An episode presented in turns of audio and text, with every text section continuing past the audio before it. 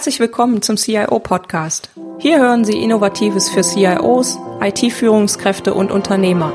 Anregungen und Impulse bekommen Sie rund um die Themen der IT-Strategie, der digitalen Transformation und für Systeme zur Entscheidungsunterstützung.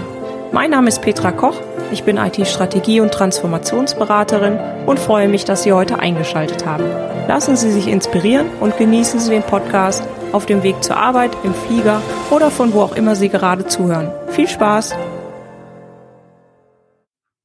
Hallo und herzlich willkommen zur CIO Podcast Folge 57. In der heutigen Folge geht es um professionelles und authentisches Verhandeln.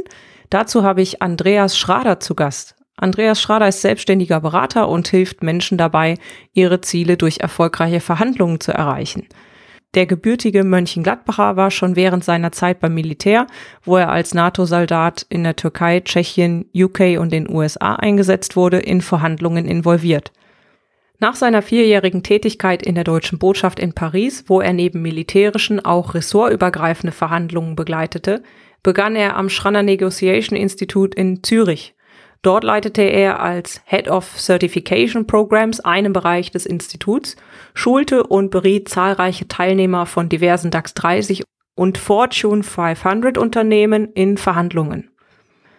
Nach einem kurzen Zwischenstopp als Headhunter für eine global agierende schwedische Personalberatung schult und berät Andreas Schrader heute Unternehmen und Einzelpersonen in Verhandlungstechniken. Genau diese Kombination aus der strukturierten militärischen Vorgehensweise, dem diplomatischen Geschick und eben seinen Erfahrungswerten aus den vielen Verhandlungen mit internationalen Fach- und Führungskräften bringt er bei dieser Beratung mit seinen Kunden ein. Zudem bietet er mit dem PRM-Podcast Besser Verhandeln einen deutschsprachigen Podcast, in dem es sich ausschließlich um Verhandlungstechniken dreht, in denen Sie natürlich gerne mal reinhören dürfen. Ja, dann würde ich sagen, starten wir auch schon mit dem Podcast. Viel Spaß beim Zuhören. Andreas, wir verhandeln ja täglich, sowohl im privaten als auch im geschäftlichen. Was sind denn aus deiner Sicht die wichtigsten Verhandlungen für CIOs und IT-Manager? Ja, hi Petra, hallo lieber Zuhörer. An der Stelle sage ich erstmal kurz, bevor ich auf die Frage eingehe, ja. schönen, schönen Dank für die Einladung hier, das freut mich wirklich sehr.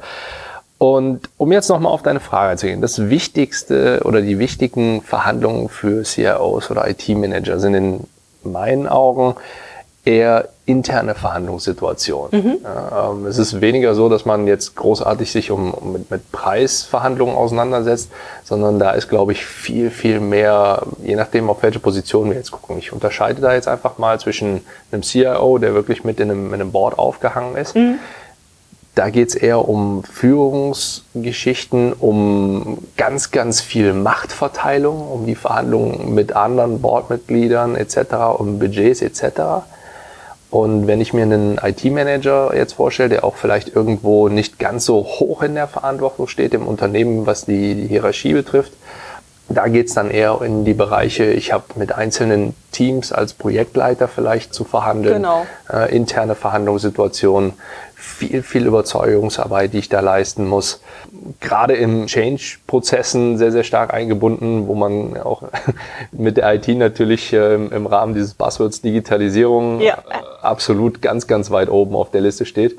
Und äh, das sind so in, in meinen Augen die wirklich schwierigsten Verhandlungen und die alltäglichen Verhandlungssituationen, in mhm. denen erfahrungsgemäß sowohl ein CIO als auch ein IT-Manager steht. Das heißt, das, was man auch klassisch unter Stakeholder-Management zusammenfasst. Also alles, was jetzt wirklich die Projektbeteiligten, aber auch andere Leute, die mittelbar und unmittelbar mit dem Projekt zu tun haben oder mit IT-Themen zu tun haben.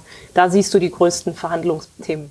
Ganz genau, ja. ja. Also in Sehe den ich ähnlich ja. aus der Erfahrung. Also. Ich habe die, die Erfahrung gemacht in den, in den Schulungen, die ich habe, wo auch oftmals Projektleiter aus der IT-Branche dann mit dabei sind. Mhm. Die haben, und du hast es ja eingangs erwähnt, ich habe einen militärischen Hintergrund, deswegen nutze ich dieses Wort dann einfach mhm. auch sehr gerne die führen wirklich einen, einen mehreren Frontenkrieg. Mhm. Also die, die verhandeln intern mit ihrem Projektteam, um die zu den entsprechenden Ergebnissen zu führen auch. Mhm. Ja, das ist nicht immer ganz einfach. Da sind wir auf einem schmalen Grad zwischen Verhandlung und Führung.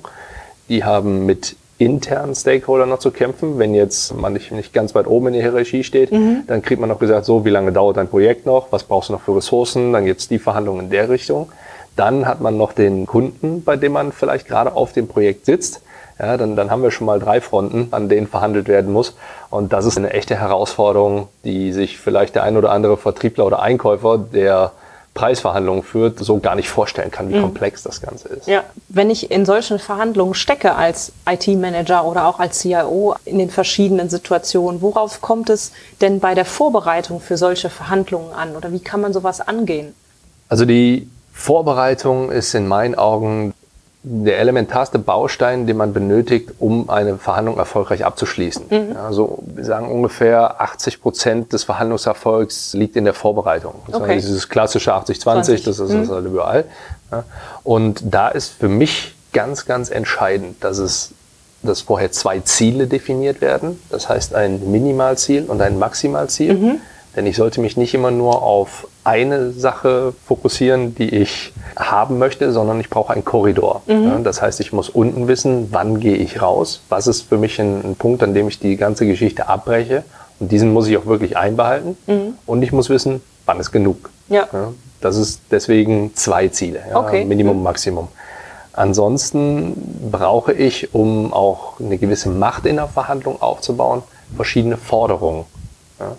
Das heißt, ich möchte nicht nur, dass, dass jetzt dieses Projekt in der Größenordnung bis zu dem und dem Zeitpunkt umgesetzt wird, sondern da sollten noch viele, viele kleine verschiedene Punkte mit reinkommen, damit ich mich bewegen kann, ja, damit ich halt das wirklich heißt, so einen Rahmen abstecken im Grunde.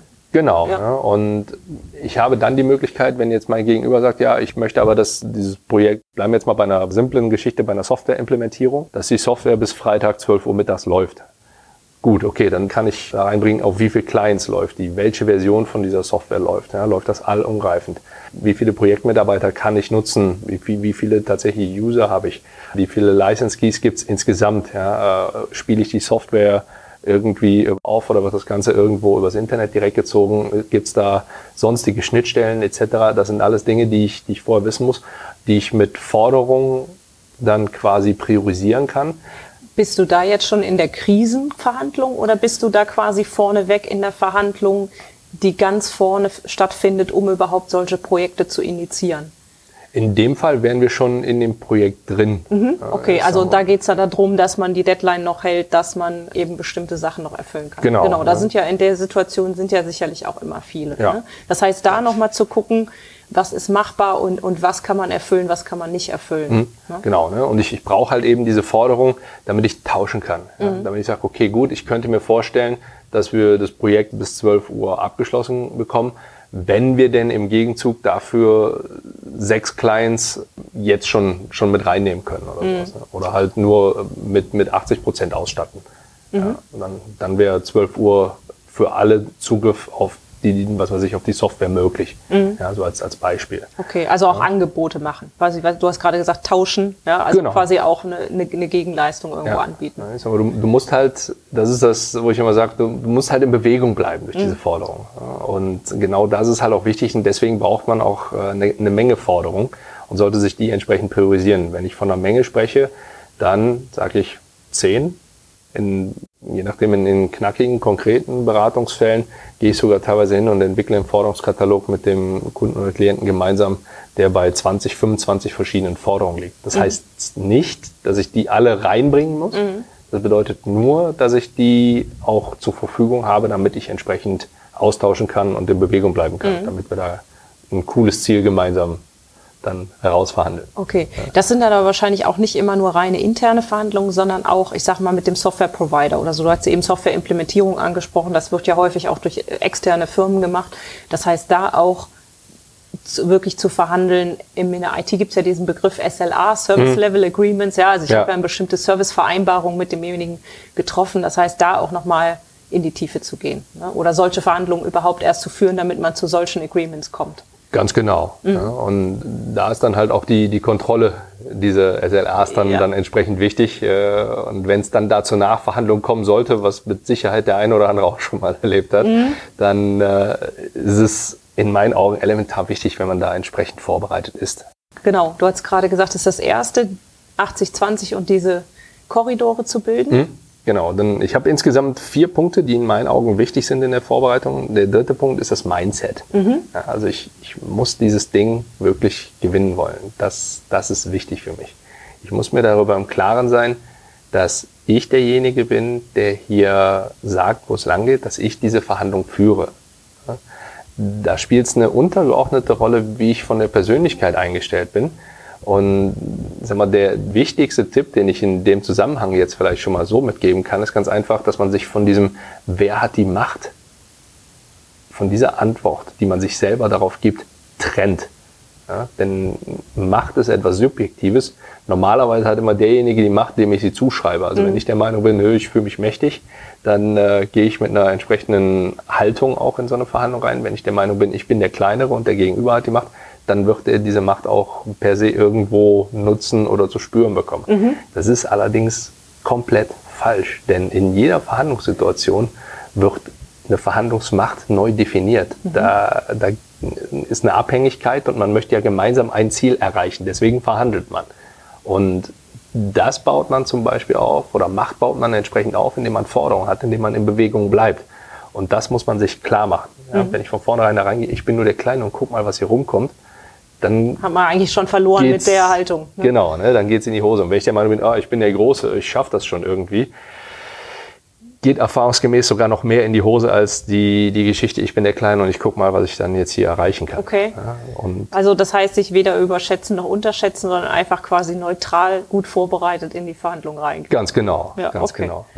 Dann ein letzter Punkt, der gerade bei Projektteams noch deutlicher wird in, in Verhandlungssituationen, ist, dass die inhaltlich viel zu sehr in die Tiefe gehen. Mhm. Ja. Also sich im Detail verlieren dann. Genau, ja. wenn mhm. wir uns wirklich auf eine Verhandlung fokussieren, dann geht es bei dieser Verhandlung gar nicht mehr um die Details an sich, ja, sondern wir gehen halt wirklich da rein und wollen eine Lösung erzielen. Deswegen halt auch die Forderung. Achtung, Forderungen sind keine Argumente. Wenn ich anfange zu argumentieren, gehe ich wieder in den Nutzen rein. Und dann sind wir auch ganz, ganz schnell bei der Geschichte, wir müssen über Recht verhandeln. Und Recht ist faktisch nicht verhandelbar. Wenn ich jetzt vor dir sitze, wir haben jetzt hier ein Glas Wasser in der Mitte stehen, wenn ich meinen Kuli von mir aus gesehen vor dieses Glas Wasser lege und mit dir dann darüber verhandeln soll, wo liegt der Kuli, dann ist er aus meiner Sicht vor dem Glas Wasser, aus deiner Sicht, du sitzt mir gegenüber, mhm. ist der dahinter. Und dann können wir jetzt stundenlang darüber diskutieren, wer Recht hat. Ja, faktisch haben beide recht, nur führt zu nichts. Ja, ja, sie gucken von einer anderen Perspektive. Ne? So sieht's ja meistens dann auch genau, aus. Genau, ne? und ja. das ist auch eine Situation, die ich relativ häufig gerade bei so internen Verhandlungssituationen wieder vorfinde, mhm. wo man sich halt einfach davon trennen sollte, geh weg von dieser Argumentation, geh weg von dem Recht haben, geh weg von dem Inhaltlichen, sondern konzentriere dich einfach nur darauf, Lösungen, die innerhalb deines Korridors liegen, gut strukturiert und mit, mit Hilfe deiner Forderung mhm. und auch mit anderen Taktiken halt zu erreichen. Diese Forderungen können aber nur noch mal zum Verständnis trotzdem inhaltlicher Natur sein oder sind die völlig inhaltslos gelöst. Also so hat es ja eben auch gesagt, nur nochmal zum Verständnis, dass die Leute jetzt meinen, es verhandelt nicht um Inhalte, sondern das sind schon inhaltliche Forderungen, aber nicht als Argumente dargestellt, sondern als Forderung hm. dargestellt. Okay. Ganz genau. Mhm. Also wichtig ist, dass man keine Nutzenerklärung dahinterher mhm. liefert. Ja dann bin ich in einem Argument drin. Mhm. Ja, wenn wir es jetzt halt wirklich ganz klein runter auf den, ja, ja. Äh, auf, auf Prozess brechen wollen okay. und, und so ein bisschen Spitzfindigkeit damit reinbringen möchten. Ja, das ist einfach zum Verständnis. Ich könnte mir vorstellen, dass sich der ein oder andere Zuhörer dann fragt, ja, bisher habe ich das immer so gemacht, jetzt, hm, wie meint hm. er das? Ja. Also um es nur noch mal ganz kurz zu konkretisieren, ich, ich kann mir nicht vorstellen, und ich bitte, bitte, bitte, falls es irgendwo so ankommt, dann lasst es. Ja. Es wird niemanden geben, der sagt, ja Moment, äh, ich verhandle aber gerade mit dir, also lass mal deine Argumente stecken. Ich, ich arbeite jetzt hier nur noch mit Forderungen. Mhm. Ja. das, das geht, glaube ich, dann in die falsche Richtung. Und das ja. ist halt, wir sprechen über die Vorbereitung. Mhm. Ja, da habe ich diese Möglichkeit, da auch nochmal mich intensiv mit zu beschäftigen. Und genau da sollte ich dann drauf achten. Okay, also in der Vorbereitung auf die Forderungen konzentrieren. Ganz genau. Super. Was sind aus deiner Sicht die wichtigsten Verhandlungsstrategien? Ganz kurz zusammengefasst. Also was sind so die wesentlichsten, die du hm. anbringen kannst? Also von der reinen Lehre her bin ich so ausgebildet worden, dass ich fünf Verhandlungsstrategien kenne. Das ist zum einen das Spiel auf Zeit, zum anderen der Rückzug, dann gibt's den allseits bekannten Kompromiss, dann gibt's die Verhandlungsstrategie Druck und es gibt die Kollaboration. Mhm. Ja. Erfahrungsgemäß sind dieser Rückzug, Spiel auf Zeit, äh, in meinen Augen reine Zeitverschwendung. Falls jemand diese Strategie gewählt hat, ich habe, du hast ja auch erwähnt, ich habe auch einen, einen, eigenen Podcast, da bin ich ja schon mal drauf mhm. eingegangen. Ich möchte jetzt nicht zu sehr in die Tiefe da gehen. Wenn die jemand wählt, dann, dann sind wir fast null effektiv, weil dann das, das macht keinen Sinn. Dann, dann haben diese, hat diese Verhandlung für mich keinen Wert. Mhm. Und wenn ich eine entsprechend ausgeprägte Beziehung habe, dann sollte ich die Beziehung auch so belasten können, dass ich sagen kann, hey, ganz ehrlich, dieses Thema, wo du jetzt gerade mit mir drüber sprechen möchtest, das steht bei mir irgendwo an Stelle 200 oder so. Ich habe gerade ungefähr 199 andere Dinge, die deutlich wichtiger für mich sind. Lass uns das mal bitte an die Seite legen. Ja? Mhm. Dann, dann offene, klare Kommunikation und dann irgendwo schon mal einen Cut reinbauen. Ich steige in der Regel, und dazu rate ich in den meisten Situationen mit Druck in eine Verhandlung ein und gehe dann im weiteren Verlauf dieser Verhandlung rüber zur Kollaboration so dass ich halt wirklich auf langfristige Sicht einen hohen Nutzen und eine gute Beziehung halt aufbaue. Mhm. Ja. Und das ist das, was auch meine absolute Empfehlung ist. Bei dem Kompromiss tue ich mich immer ein bisschen schwer. Da, da polarisiert es auch immer gerne so ein bisschen, denn äh, ja, natürlich ist der Kompromiss immer ein Ziel. Nur habe ich sehr häufig in den Beratungsverhandlungen die, die Erfahrung gemacht, dass dieser Kompromiss von der anderen Seite vorgegeben wird, in welchem Rahmen man sich denn einigt. Ich weiß irgendein schlauer Mann war es mal, oder eine Frau, die sich den Spruch ausgedacht hat, bei einem Kompromiss verlieren beide Seiten. Mhm. und äh, genau das ist ja eigentlich das, was wir mit Win-Win ja, ja so eigentlich gar nicht haben wollen, obwohl Win-Win ja eigentlich für den klassischen Kompromiss steht. Ich wollte gerade fragen, unter Kompromiss versteht man ja auch häufig einen Kompromiss, mit dem beide Seiten gut leben können. Du sagtest auch schon Win-Win. Also es ist ja häufig auch so, dass es vielleicht klappen kann oder hast du da andere Erfahrungen gemacht? Erfahrungen habe ich ja sowohl als auch gemacht. Mhm. Jetzt muss man dazu wissen, dass ich in einer, ich sag mal, aus verhandlungstechnischer Sicht in einer Schule groß geworden bin, wo wir uns nur auf äh, die fünf Prozent der Verhandlungssituation konzentriert haben, in denen es halt nur ein Gewinnen oder Verlieren gibt. Und von daher, das ist natürlich hängen geblieben, weil es mhm. so in mich ein geimpft wurde. Und wenn du vier Jahre lang nichts anderes machst, als so vorzugehen, dann ist es einfach drin. Mhm. Von daher ist das so ein bisschen diese Vorgehensweise, die halt bei mir noch mit drin verwurzelt ist. Was ich jetzt so in den Jahren meiner Selbstständigkeit halt herausgefunden habe, ist, dass Win-Win viel cooler ist und durchaus möglich ist, wenn du beide Seiten auf Augenhöhe hast und mhm. dafür nichts Großartiges abgegeben werden muss. Ja, wenn ich jetzt als Beispiel vergleiche wir es mal mit einer Liebesbeziehung. Sag mal, man, man trifft sich irgendwo und sagt, ja, ist ja ganz nett, aber so, so ganz ist er vielleicht doch nicht mein Typ. Und ja, sie ist ja auch okay, ja, kann gut kochen, sieht jetzt vielleicht nicht ganz so toll aus, aber ja, okay, dann sind wir mal zusammen und dann ist das gut und schön. Das ist irgendwie ja, Win-Win, ja, beide sind vom Markt, beide sind mehr oder weniger in Anführungszeichen zufrieden, weil sie sind ja jetzt in einer Partnerschaft, das ist ja das Ziel, was sie erreichen wollten. Äh, sie haben jemanden an ihrer Seite, den sie vielleicht irgendwann noch lieben oder wie auch immer, ist ja alles gut und schön. Nur wenn ich jetzt irgendwo so, so ein bisschen da reingehe und sag mal, von vornherein muss ich ein bisschen kämpfen, ja, um die Beziehung. Oder man, man hat es selber nicht unbedingt leicht, beim, beim Gegenüber zu landen. Man macht es dem Gegenüber vielleicht auch nicht ganz so leicht, äh, dass, dass man bei sich landet. Und irgendwann, dann bleibt man halt auch auf einer gewissen Augenhöhe und es bleibt auch eine gewisse Spannung drin. Und wenn du das halt dann erreicht hast, dann hast du auch eine, eine ganz andere Beziehungsebene zueinander. Ja, du, du schätzt dieses ganze Gefüge, was du dann aufgebaut hast, diese Beziehung, die, die schätzt du ganz anders wert. Ja, und genau das ist halt auch das Ziel. Vollkommen irrelevant, ob ich jetzt gerade über eine Liebesbeziehung spreche oder eine Geschäftsbeziehung. Mhm. Hier sprechen wir ja über Geschäftsbeziehung. Genau da, da gehe ich dann hin und da habe ich dann halt auch eine, eine langfristige Geschäftsbeziehung. Da sind wir bei dieser Nachhaltigkeit dann irgendwo drin. Mhm. Das ist zwar auch wieder so ein typisches Buzzword, nur das ist halt das, wo es drauf hinauslaufen soll. Genau. Und das ist auch die Situation, wie ich es möchte, wie Verhandlungen ablaufen. Und aus dem Grund gehe ich über den Druck dahin und nicht über, wir kommen uns alle entgegen und fahren auf Kuschelkurs.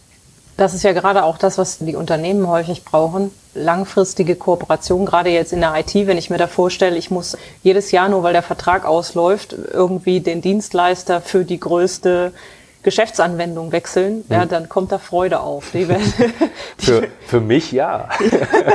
ja gut, das ist wieder die Perspektive, aus der man das sieht. Ne? Aber für den, für den CIO wird, oder den IT-Manager wird das dann ganz schön spannend. Ne? Ja, also das heißt, die sind ja häufig, und das, das erlebe ich auch, darauf ausgelegt, natürlich haben die viele und verschiedene Dienstleister, aber natürlich mit den kritischen Geschäftsanwendungen die wechseln die nicht von heute auf Nein. morgen. Ne? Das ist, ich hatte mal einen Kollegen, der hat gesagt, wenn Sie die Qualen dieser Einführung einmal erlebt haben, überlegen Sie sich gut, ob Sie das nochmal machen wollen. Ja. ja. Und das, das ist halt ja bei vielen Sachen so. Ja. Ne? Also das ist ja dann der Prozess, den wir jetzt gerade auch beschrieben haben, mit dem Druck, mit der Einigung, mit den Kompromissen, mhm.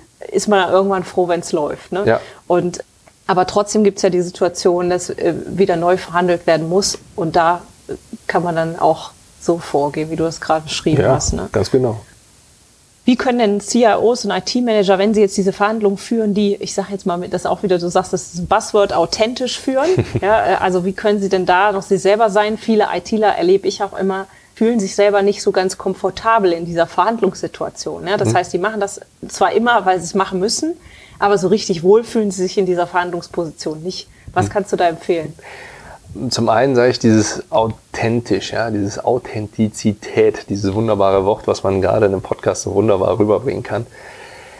Ja gut, wann, wann bin ich denn authentisch? Ja, wenn ich zu Hause mit meiner Dreijährigen spiele, dann bin ich auch authentisch, weil in dem Moment bin ich der Vater. Nur wenn ich äh, so wie ich mit ihr spreche oder so wie sie auf mir rumspringt und tanzt etc. Äh, oder wenn ich mich vor ihr erschrecke, wenn sie jetzt, oh, das fiese Monster gerade macht, so werde ich mit Sicherheit nicht in der Verhandlung unterwegs sein. Mhm. Und für mich ist halt immer wichtig, bleiben sie sie selbst. Ja, das ist das, was ich den Menschen halt immer mit auf den Weg gebe. Mhm. Ja, die sollen sich nicht verstellen ja, die sollen halt einfach nur in der Situation angemessen reagieren. Für mich ist da das Ganze keine Frage der Authentizität, sondern eher der professionellen Verhandlungsführung. Mhm. Ja, wenn ich eine klare Struktur habe, wenn ich mich gut vorbereitet habe, dann kann ich auch eine Verhandlung so entsprechend führen. Was da für mich sehr, sehr hilfreich war, war so ein Input, den ich ähm, aus einem Video von Dr. Eckhard von Hirschhausen heißt, der kennst du vielleicht. Mhm gehört habe, der hat da eine, ich weiß, Pinguin-Prinzip nennt er das Ganze. Geht so ein bisschen in die Richtung, dass er zum einen einen Pinguin total falsch einschätzt auf den ersten Blick, ja, weil keine Beine fehlen und äh, hat zwar Flügel, aber kann nicht fliegen und so weiter. Dann sieht er den ins, ins Wasser springen und findet alles super, weil er so wunderbar schnell ist und da ganz viel Spaß hat. Und der kommt dann zu dem Schluss, dass er sagt, ja, zum einen ist es halt klar, Du kannst mit egal wie viel Stunden, ich glaube, er spricht von Psychotherapie, kannst du aus einem Pinguin keine Giraffe machen. Ja, und das ist halt auch das, was für mich irgendwo wichtig ist. Ja, ich, ich kann aus einem introvertierten, ruhigen Verhandlungsführer keine Rampensau machen. Und das will ich auch gar nicht. Denn, und das ist das nächste, und das ist eigentlich auch so ein bisschen das Hauptlearning, was ich von diesem kurzen, das sind, glaube ich, drei Minuten, die man sich gerne mhm. anschauen kann, von diesem Schnitt da mitnehme. Stärken stärken ist viel sinnvoller als Schwächen irgendwie versuchen auszumerzen. Mhm. Ja, ich sage, natürlich muss ich gewisse Sachen drauf haben und können. Und gerade wenn es ums Verhandeln geht, das ist etwas, was man lernen kann. Ja, dann schaue ich halt, dass ich das so lerne, dass es an mich und meine Stärken angepasst ist. Ja, mhm. Und wenn ich eher der ruhigere Typ bin, dann umso besser, denn auch wenn, wenn ich jetzt hier quasi rede und rede und rede und rede, in einer Verhandlungssituation liegt mein Redeanteil bei zwischen 15 und 25 Prozent maximal. Und genau so sollte es auch für, für alle anderen sein. Das ist machbar. Sehr gut. Gibt es denn Do's und Don'ts bei den Verhandlungen? Du hast das gerade schon mal angesprochen. Also man selbst sein. Was sind noch wichtige Sachen, die man gut machen kann, aber die man vielleicht auch auf jeden Fall bleiben lassen hm. sollte? Also fangen wir mal mit den positiven Dingen an, mhm. mit den Do's für mich sind Forderungen halt elementar wichtig. Ja. Und so, so ein absolutes Du wäre dieses kein Geben ohne Nehmen, ja, dass ich halt immer auch, auch austauschen kann. Und ansonsten ist halt auch noch für mich wichtig, dass man, obwohl es vielleicht hart ist oder auch irgendwo um eine Sache geht, wo eine gewisse Emotionalität mit da reinspielt, mhm. dass man da höflich bei bleibt. Ja, das, ist, das ist für mich absolut wichtig. Ich habe halt gelernt, hart und fair zu bleiben und äh, ich habe mir von vielerlei Stellen sagen lassen, dass ich auch noch entsprechend charmant dabei wohl umgehen mag. Kommt dann eher so rüber als, ich hätte nicht gedacht, dass jemand, der so charmant auftritt wie Sie, in diesen Angelegenheiten dennoch so, so hart bleibt oder mhm. ne? und, und in diese Richtung sollte man halt auch wirklich gehen. Das ist für mich ein, ein absolutes Du. Ist also auch eine Form von Konsequenz dann wahrscheinlich auch, oder? Ja, ja. ja. also klassisch Harvard-Konzept sagt, mhm. äh, SOP HOP heißt, glaube ich, die Abkürzung. Ne? hard on the point, soft on the people. Mhm. Ja, und immer hart in der Sache und, und weich zu den Menschen. Bei dem Weich zum Menschen, wie gesagt, militärischer Hintergrund. Na gut, äh, mit kleinen guck, Abstrichen. Guck, gucken wir hier und da mal, aber da sind wir jetzt auch dann direkt auch bei den, bei den Don'ts. Denn ja, ich kann hart verhandeln. Ich kann auch jemanden extrem unter Druck setzen. Ich kann auch mal jemanden in einer gewissen Art und Weise anschießen. Was ich nicht mache, ist jemanden unter der Gürtellinie anzugreifen. Ja? Also ich, ich kann fachliche Kompetenz immer in Frage stellen als Beispiel, um jetzt zum Beispiel Druck mhm. aufzubauen oder jemanden wirklich zu verunsichern. Ja? Was ich allerdings nie mache, ist jemanden aufgrund von, was weiß ich, Religion oder in deinem Fall jetzt klar, Klischee, super, Frau, ja, mhm. irgendwo dahingehend anzugreifen. Das ist ein absolutes No-Go. Ja. Mhm. Und äh, genauso verhält es sich mit Lügen. Ist eine Definitionssache, da stoße ich häufig drauf, weil ich so aufgewachsen bin, dass man mir gesagt hat, alles, was du sagst, muss wahr sein, aber nicht alles, was wahr ist, muss gesagt werden. Mhm. So, dann habe ich schon Diskussionen gehabt und das waren keine Verhandlungen, das waren Diskussionen, wo dann gesagt wurde, ja gut, aber wenn ich Wahrheiten verschweige, lüge ich doch auch. Da können wir dann, glaube ich, jetzt nochmal äh, vier weitere Stunden drüber reden und werden äh, vielleicht in eine Richtung kommen, jedoch nie auf den gleichen Nenner. Mhm. Nur generell, wenn es jetzt darum geht, aus gezielten Gründen bewusst zu lügen, ja, dann ist das, das ist für mich ein, ein absolutes No-Go in der mhm. Verhandlung. Ja. Und um das Ganze nochmal so ein bisschen auch witziger noch mit abzuschließen, mittlerweile ist für mich die Taktik Good Cop, Bad Cop auch ein absolutes No-Go. Die weit verbreitete. Ja, ja, also ich, ich bin ja unter anderem auch an Universitäten oder an Hochschulen unterwegs und es wird in Verhandlungstechniken werden Anfang 20-Jährige darin ausgebildet, wie man Good Cop, Bad Cop aushebelt. Und es ist eine der, der ältesten Taktiken, die auch an manchen Stellen mit Sicherheit noch funktioniert. Nur jeder, der sich auch nur ansatzweise damit ein bisschen beschäftigt, wird die relativ schnell durchschauen und wird wissen, wie er sie aushebeln kann. Also von daher ist auch das für mich schon so etwas wie ein, wie ein No-Go. Okay, du hast es gerade schon angesprochen, dass an der Uni gelehrt wird. Wie kann man denn Verhandeln üben? Kann man das üben oder muss man dazu geboren sein?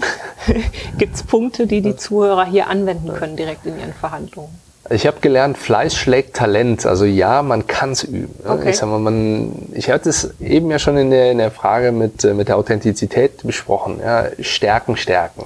Verhandeln ist etwas, das, das man üben kann. Natürlich kann man das üben. Ich kann es im Alltag üben. Da geht es schon bei, bei kleineren Sachen los. Wir sprechen ja über eine Nische der Kommunikation. Ein Thema zusammenfassen, ja, wodurch ich auch Macht in der Verhandlung aufbaue, kann ich auch sehr gut in einem ganz normalen Gespräch machen. Ja, mhm. Mit, was weiß ich, Partner, Familie oder auch mit einem Kollegen oder so. Das, das geht da auch wirklich sehr, sehr gut. Ansonsten, ja, ich sag mal jetzt im Supermarkt oder an der Tankstelle ist es vielleicht ein bisschen schwieriger zu verhandeln, wenn es jetzt über Preise geht oder so. Wenn wir jetzt mal schauen, wir sind jetzt aktuell im Oktober befinden wir uns, ja, das heißt, die, die Weihnachtszeit geht bald wieder los. Ein Weihnachtsmarkt ist so ein klassisches Beispiel, wo du super verhandeln kannst. Ja. Mach dir vorher ein paar Forderungen, ja, Glühweinbude oder was weiß ich, Sterne, äh, Backfisch oder äh, was, was gibt's da noch alles so Tolles? Jetzt krieg ich gleich Hunger, genau, jetzt krieg ich Hunger, ich wollte gerade was essen nennen. Die Klassiker. Äh, wo, wo, du dann halt hingehen kannst und versuchst da einfach mal. Ja? Und wenn du das wirklich auf eine charmante Art und Weise machst und nicht einfach so plump oder so, dann wird das auch relativ cool ankommen. Ja? Ist natürlich die Dosis macht es gibt so ein bisschen. Ja. Mein persönliches Highlight, um vielleicht noch eine kleine Story dazu zu erzählen großes, bekanntes schwedisches Möbelhaus, ja, was äh, wahrscheinlich jeder schon mal irgendwo betreten hat dort kann man gut verhandeln. Ja. Ich hatte damals die Situation, mit meiner Ex-Frau bin ich an einem Samstagnachmittag, an dem ich eigentlich Fußball schauen wollte, zu Ikea gefahren. Okay, okay gut, dann, dann machen wir es allerdings richtig. Ja. Und habe dann da angefangen, mit denen zu verhandeln. Ja. Nächste Etage drüber, also sprich nicht einen, einfachen Berater mehr da geholt, sondern wirklich einen Abteilungsleiter, der mit mir auch verhandeln konnte.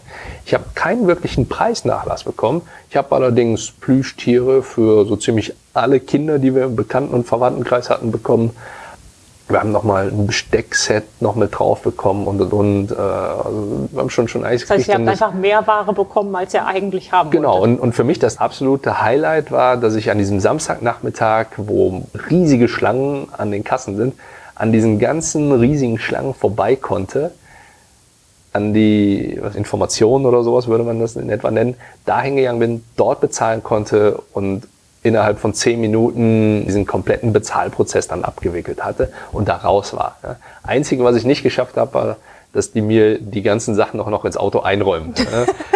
das ist vielleicht ein bisschen viel Service für ja, gut, das, das war auch äh, bei den Forderungen eher gelb. Ja, also äh, entsprechend priorisiert, wo ich gesagt habe, gut, das ist jetzt für mich kein Gamebreaker, wo ich jetzt sage, okay, wenn, wenn das nicht kommt, dann breche ich das Ganze ab und mhm. gehe ohne alles hier raus. Ja. Wie haben die denn reagiert, dass du da auf einmal so verhandlungswütig warst? Kennen die das oder ist es eher ungewöhnlich? Also der Berater an sich, den ich als erstes da hatte, der war, ich würde schon fast sagen, schockiert. Ja, äh, der hatte mit inhaltlichen Fragen gerechnet, wo er jetzt was findet. Und als ich den gefragt habe, wie, wie sieht's aus mit dem Preis oder können wir sonst noch was machen? Ähm, und ich kann mir vorstellen, ich nehme das und das und das, wenn ich das jetzt dafür so bekomme. Der war sichtlich überfordert. Von daher war es auch relativ leicht, das Ganze eine Stufe weiter hoch zu eskalieren. Ich sage, okay, gut, ich verstehe, du kannst das auch gar nicht entscheiden hier dann bring mich doch mal mit jemandem zusammen, mit dem ich darüber sprechen kann. Und mhm. das hat er auch sehr, sehr gerne gemacht, weil mhm. klar, er war er mich war als Problem los. Ja, ja. ja, genau. Und äh, ich weiß nicht, was er sich im Nachhinein anhören durfte. Für mich ein zusätzlicher Win war halt noch, wir als Deutsch geprägt, und das ist ja auch so ein bisschen die, die Frage, die du eben noch mit, mit beigestellt hattest, sind es ja gar nicht so gewohnt zu verhandeln. Mhm. Ja. Und das finde ich grundsätzlich falsch. Und meine Ex-Frau an der Seite hatte da auch überhaupt keinen Bock drauf. Die hat sich, glaube ich, in Grund und Boden geschämt. Und das Ende vom Lied war, sie ist nie mehr auf die Idee gekommen, mich an einem Samstagnachmittag, wo ich eigentlich Fußball schauen wollte, mit zu einem Möbelhaus zu schleppen. Ja, also, also war zwei Ziele also erreicht. Win-win. Ja, ja. Wobei, ja gut. Für mich Win. Ja, ja. Ich muss nicht mehr mit ins Möbelhaus und wir haben eine ganze Menge gespart, so gesehen. Ja, also, no. Sie musste sich dann eine Freundin zum Einkaufen im Möbelhaus organisieren. Ja, oder wir haben es halt vertagt. Ja, dass, okay. dass, man nicht immer unbedingt an einem Samstagnachmittag dahin ist, sondern an, an anderen Tagen. Mhm. Und ich, ich habe ja grundsätzlich nichts gegen solche Besuche dort. Nur sind sie deutlich charmanter, wenn wir sie an einem Donnerstagabend nach 18 Uhr oder sowas machen, als wenn wir uns Samstagnachmittag, wenn jeder dahin fährt, mhm. dorthin stellen. So ist es. Ja. Super. Hast du einen Tipp für CIOs und IT-Manager in Sachen Verhandlungserfolge? Wenn wir von einem CIO sprechen, der tatsächlich auch irgendwo mit in einem Board aufgegangen ist, also in einer Geschäftsleitungsposition, dann sollte er sich tunlichst aus operativen Verhandlungen raushalten. Warum? Weil es einfach zu gefährlich ist. Er hat in Anführungszeichen Soldaten, die für ihn verhandeln können. Mhm. Ja, und äh, er gibt ihnen klare Richtung vor, klare Strategie vor und die setzen das dann unterm Strich um. Er ist derjenige, welche, der den großen Überblick behält und auf das große Ganze schaut und auch den, den Jungs da unten an der Front quasi dann, dann halt auch die nötige Rückendeckung gibt. Mhm. Ja, als Beispiel, ich war bei der Luftwaffe, wir hatten Generalität mit dabei und sehr viele von diesen Generalen waren Piloten. So, die setzt du allerdings nicht in einen Kampfjet und lässt sie über irgendein Krisengebiet fliegen, weil es einfach zu gefährlich ist. Und ich bin kein Schachspieler, nur es wäre, glaube ich, vergleichbar mit einer Dame oder den Türmen, yeah. die die wichtigsten Figuren im Schach sind. Wenn ich mit denen halt anfange und die, die ersten Züge mit denen mache und die nach vorne bringe, äh, dann, dann kommt irgendein Bauer von der Seite und, und rasiert die weg und dann stehe ich ganz schön blöde da. Ja. Und genau so ist es auch in der Verhandlungssituation. Ja. Der CIO als solcher kümmert sich um die Strategie und lässt seine Kollegen da unten machen mhm. ne? und unterstützt die da entsprechend bei und, und beobachtet das Ganze. Mhm. Das ist einfach zu gefährlich. Mhm. Der Teammanager an sich, Tipp ganz klar, ich hatte es ja schon ein paar Mal erwähnt, weniger inhaltlich, ja, wirklich mehr aufs Verhandeln fokussieren fordern, fordern, fordern und kein Geben ohne Nehmen. Alles klar. Ja, super. Vielen Dank fürs Interview, Andreas. Danke. Alle Shownotes mit Details zu dieser Podcast-Folge und dem transkribierten Interview sowie Links zu den Aktivitäten von Andreas Schrader finden Sie unter www.cio-podcast.de slash CIO 057. Vielen Dank fürs Zuhören und auf Wiederhören.